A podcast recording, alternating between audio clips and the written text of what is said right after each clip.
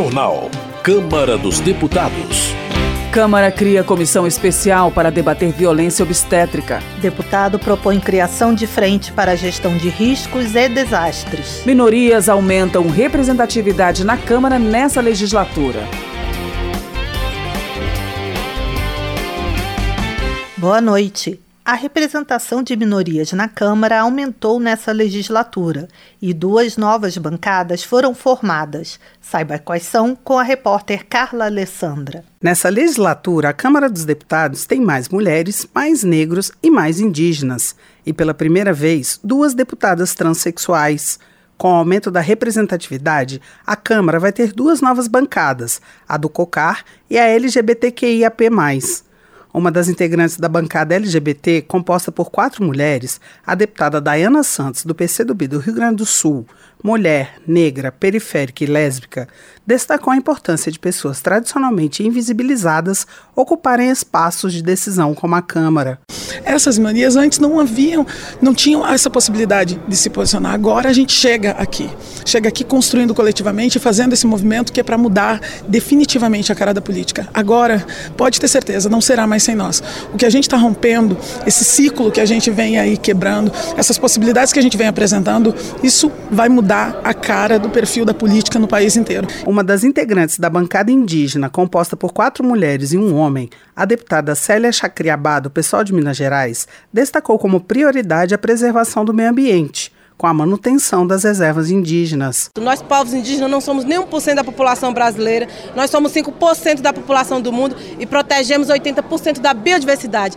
Isso significa que nem sempre quem é maioria está fazendo melhoria. Nós não queremos ser maioria para ser do projeto da destruição, para ser do projeto que impede nossos corpos de chegar nesse lugar. A coordenadora da campanha nacional do Direito à Educação, Andressa Pelanda, afirmou que o aumento na representatividade desses grupos minoritários, fundamental para a defesa de projetos que protejam os direitos humanos, é o reflexo de uma maior conscientização da sociedade. A gente tem visto que a sociedade tem debatido cada vez mais e que tem cobrado de seus representantes que as agendas dos direitos humanos possam avançar com e a partir das populações que são subrepresentadas, são minorizadas, são marginalizadas e sofrem violência todos os dias. De 1998 até 2022, o número de mulheres na Câmara triplicou, passando de 6% para 18%, número ainda pequeno, levando em consideração que as mulheres representam 52% da população. Da Rádio Câmara de Brasília, Carla Alessandra.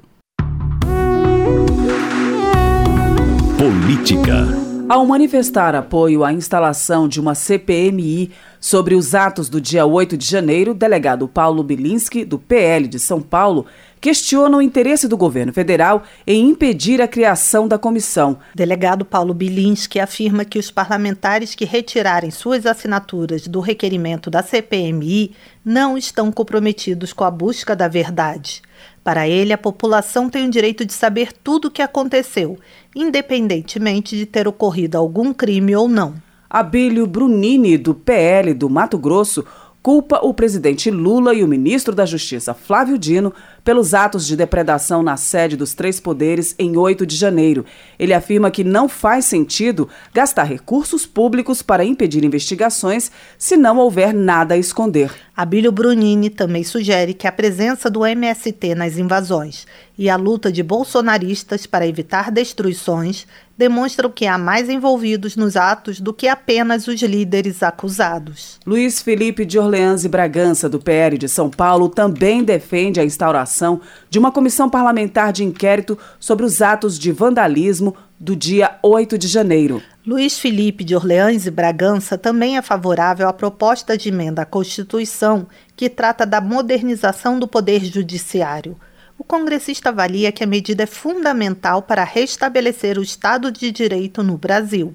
Cabo Gilberto Silva, do PL da Paraíba, acusa o presidente Lula de estelionato eleitoral por ter aumentado o preço dos combustíveis. Na visão do congressista, sob o novo governo, o país caminha para o caos com o aumento da inflação e diminuição da reputação do Brasil em nível internacional. Cabo Gilberto Silva defende a instalação da CPMI dos atos do dia 8 de janeiro para saber por que o governador do Distrito Federal foi afastado, o secretário de Segurança e o comandante-geral da Polícia Militar foram presos, assim como outras pessoas, sem o respeito ao devido processo legal. Marcon do PT do Rio Grande do Sul afirma que o governo passado liberou 300 bilhões de reais para a compra de votos, eleição de deputados, senadores e governadores e por isso os apoiadores de Bolsonaro não têm autoridade para falar em estelionato. Marcon também questiona a necessidade da CPMI dos atos do dia 8 de janeiro já que a Polícia Federal e o Ministério Público estão investigando os responsáveis pelos ataques,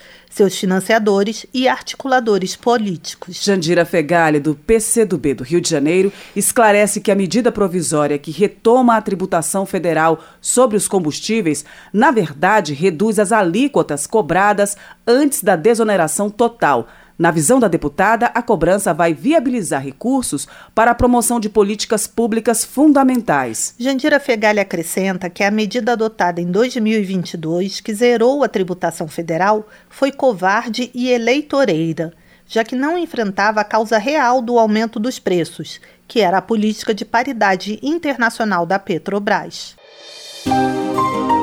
Homenagem Alexandre Lindenmeyer, do PT do Rio Grande do Sul, registra que 2023 marca o centenário do falecimento de Rui Barbosa. Ele ressalta a importância do jurista, advogado e diplomata, patrono dos advogados brasileiros. Alexandre Lindenmeyer também destaca o papel de Rui Barbosa na defesa dos direitos humanos e das causas sociais pela igualdade de gênero e pelos direitos dos negros e dos indígenas. Ivan Valente, do PSOL de São Paulo, homenageia Marielle Franco. Segundo o deputado, recordar o nome da vereadora é enfrentar o conservadorismo e o reacionarismo e abraçar a luta contra o racismo e a homofobia. Para Ivan Valente, Marielle era uma ameaça em sua luta social em bairros populares contra a especulação imobiliária no Rio de Janeiro e por isso tentaram calar sua voz. Otônio de Paula, do MDB do Rio de Janeiro, defende o líder da Igreja Mundial do Poder de Deus, apóstolo Valdemiro Santiago, que foi alvo de acusações de que estaria oferecendo feijões milagrosos contra a Covid-19. Otônio de Paula exalta a importância da Igreja pelo comprometimento social e pela recuperação de vidas humanas. O parlamentar reflete sobre a questão da liberdade de imprensa e sobre a responsabilidade dos jornalistas na apuração das notícias. Economia. Maurício Marcon, do Podemos do Rio Grande do Sul, responsabiliza o governo federal pelos problemas econômicos, como a diminuição da previsão de crescimento do PIB e a suspensão dos trabalhos de diversas montadoras de veículos. Maurício Marcon critica a recente declaração de Lula sobre a obsolescência dos livros de economia e aponta o que chama de incoerência na ideia do presidente de que é preciso gastar mais para que o Brasil cresça. Luiz Lima, do PL do Rio de Janeiro, aponta falhas na redução dos juros do empréstimo consignado para aposentados elaborado pelo Ministério da Previdência Social. De acordo com o deputado, a operação foi interrompida porque a nova taxa seria insustentável para os bancos. Luiz Lima também critica a nomeação de João Luiz Fukunaga para a presidência da Previ, o fundo de pensão dos funcionários do Banco do Brasil. Para o parlamentar, o gestor não possui formação adequada e nem experiência na área. João Daniel, do PT de Sergipe, elogia a recriação do Conselho Nacional de Segurança Alimentar e Nutricional e o relançamento de outras políticas públicas de combate à fome e à miséria no país. João Daniel afirma que a garantia do direito à alimentação e do acesso a políticas públicas por parte da população mais carente é fundamental para o desenvolvimento de uma nação. Patrus Ananias, do PT de Minas Gerais, destaca a retomada das políticas de segurança alimentar e nutricional por meio da reativação do CONSEA, Conselho Nacional de Segurança Alimentar e Nutricional. Segundo Patrus Ananias, a volta do CONSEA é fundamental não só para o combate à fome no Brasil, mas também para o fortalecimento da agricultura familiar.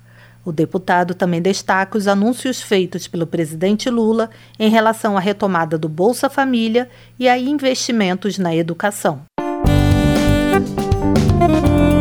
Desenvolvimento Regional. Bebeto, do PP, reclama da escassez de água no Rio de Janeiro. Ele explica que após a privatização do sistema estadual de águas e esgoto, a distribuição ficou a cargo da empresa Águas do Rio, permanecendo o reservatório, a captação e o tratamento sob a responsabilidade da SEDAI. Segundo Bebeto, a população fluminense tem sofrido com a falta de água há mais de 20 anos mesmo com as prefeituras de cidades do estado tendo recebido cerca de 14 bilhões de reais oriundos do processo de privatização. Marcel Van Hatten, do Novo do Rio Grande do Sul, presta solidariedade às vítimas de trabalho análogo à escravidão em vinícolas dos municípios de Bento Gonçalves e Garibaldi, o deputado se dispõe a ajudar nas investigações, mas ressalta que a situação não pode ser politizada. Marcel Van Hatten explica que as empresas envolvidas na denúncia têm reputação na produção de uva e vinho na região da Serra Gaúcha e que a história da região não deve ser misturada com a situação degradante vivida pelos trabalhadores. Doutor Francisco, do PT, exalta o trabalho realizado para a construção da ferrovia transnordestina. De acordo com o parlamentar, a linha férrea terá 1.200 quilômetros de extensão entre o município de Eliseu Martins, no Piauí, até o porto de Pecém, em Fortaleza, e vai melhorar o escoamento da produção de minério de ferro. Dr. Francisco ressalta que é preciso que os congressistas dos dois estados trabalhem na desburocratização da obra. O deputado espera que a União acelere o processo de construção e promova bons frutos para a população. Duarte, do PSB, elogia o PROCON do Maranhão pela ação contra o aumento da tarifa das passagens de ônibus de São Luís. O deputado acusa a prefeitura de não cumprir cláusulas de contrato que garantem ar-condicionado em 80% dos ônibus, além de não promover a renovação da frota. Duarte ressalta que os ônibus da capital quebram diariamente e deixam a população desamparada na rua. Ele pede que o governo local pense primeiro no cidadão e melhore o sistema de transporte para depois propor o aumento do valor da passagem. Gilson Daniel, do Podemos do Espírito Santo, propõe a criação da Frente Parlamentar de Gestão de Riscos e Desastres. O deputado ressalta que os últimos anos revelaram que o Brasil não possui um planejamento de prevenção e mitigação de riscos de desastres naturais, bem como estratégias de proteção da vida em situações de emergência. Gilson Daniel comunica que o objetivo do colegiado é promover ações e métodos que reduzam os prejuízos causados pelos desastres naturais naturais, além de auxiliar os municípios com a oferta de recursos para esse fim. Coronel Telhada, do PP de São Paulo, defende projeto que propõe mudança no Código Penal para reprimir crimes ocorridos durante calamidades ou situações de emergência social. Autor da matéria, Coronel Telhada lamenta que, em meio às fortes chuvas que atingiram o litoral norte paulista em fevereiro, foram registrados diversos casos de furto e roubo. Ele acredita que as mudanças na legislação vão trazer mais segurança à população. Segurança Pública. Na opinião de Eduardo Bolsonaro, do PL de São Paulo, a falta de segurança no Rio Grande do Norte começa pela incapacidade do governo estadual de utilizar corretamente os recursos federais destinados ao setor. Eduardo Bolsonaro argumenta que alguns policiais são obrigados a organizar um financiamento coletivo para consertar viaturas. O deputado também acusa o ministro da Justiça, Flávio Dino, de tentar censurar os parlamentares que cobraram explicações sobre sua visita a uma comunidade carioca que é controlada por facção criminosa. Carlos Jordi, do PL do Rio de Janeiro, acusa o ministro da Justiça de violar as prerrogativas parlamentares ao tentar calar deputados que questionaram sua visita a uma comunidade carioca. Além disso, Carlos Jordi avalia que o ministro deixou de lado a crise de segurança no Rio Grande do Norte. O parlamentar questiona a razão pela qual não foi decretada intervenção federal no estado, já que foram quase 300 ataques em 49 municípios. Capitão Alden, do PL da Bahia, critica a falta de envolvimento dos policiais na elaboração do novo Programa Nacional de Segurança Pública. Segundo o deputado, não há propostas específicas para atender os profissionais, como programas habitacionais e de prevenção do suicídio. Capitão Alden argumenta que é fundamental cuidar dos policiais para que eles possam desempenhar suas funções adequadamente e garantir a segurança da sociedade como um todo. Marcos Polon, do PL do Mato Grosso do Sul, condena o decreto federal que determina o recadastramento de armas de fogo.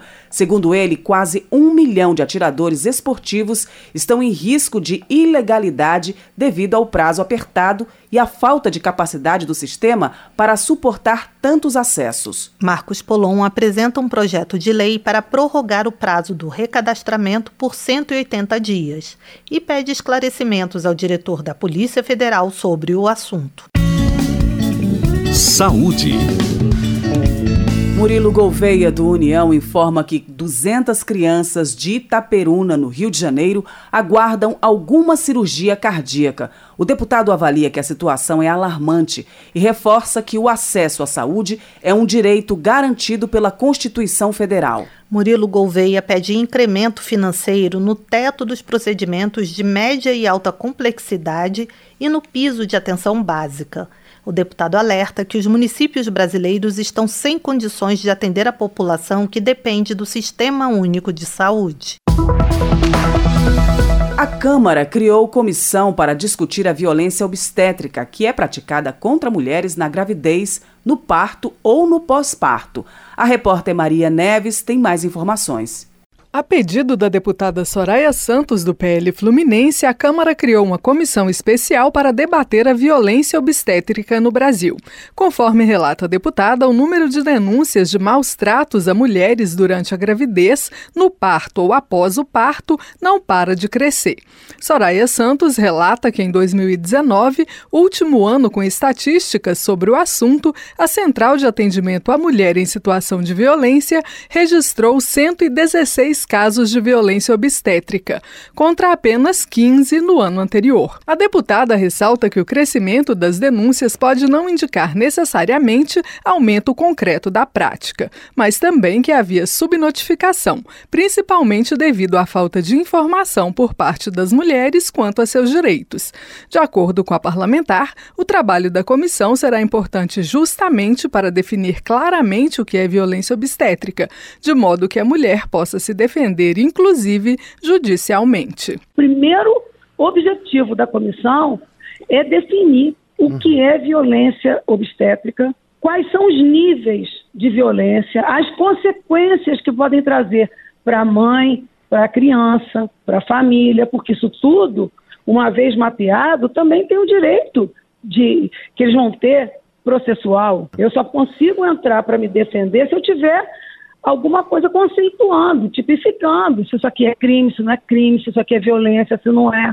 Fica muito subjetivo uhum. para a pessoa que passa por violência obstétrica, porque é o depoimento dela contra um, um, um depoimento de uma pessoa que é especialista na área. Somente esse ano, a Câmara já recebeu pelo menos cinco projetos sobre violência obstétrica para análise. Um deles prevê a prisão de cinco anos para quem praticar o crime. Outro inclui esse tipo de violência entre os casos previstos na Lei Maria da Penha, destinada a coibir a violência doméstica e familiar contra a mulher. Soraya Santos explica que, no entendimento da Organização Mundial de Saúde, a violência obstétrica abrange, por exemplo, procedimentos desnecessários e manobras proibidas para acelerar a saída do bebê, exames dolorosos ou recusa em oferecer atendimento ou alívio para a dor. Atitudes como gritos ou insultos durante o parto também são classificados como violência obstétrica. Outro índice que aponta para o elevado número de casos de violência obstétrica no Brasil é a mortalidade de mulheres em consequência da gravidez ou do parto.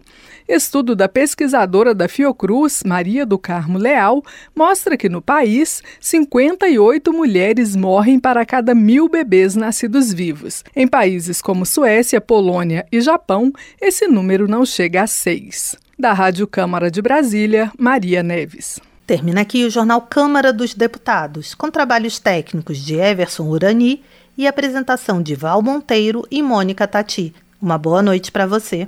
A Voz do Brasil retorna amanhã. Boa noite. Você ouviu A Voz do Brasil. Boa noite.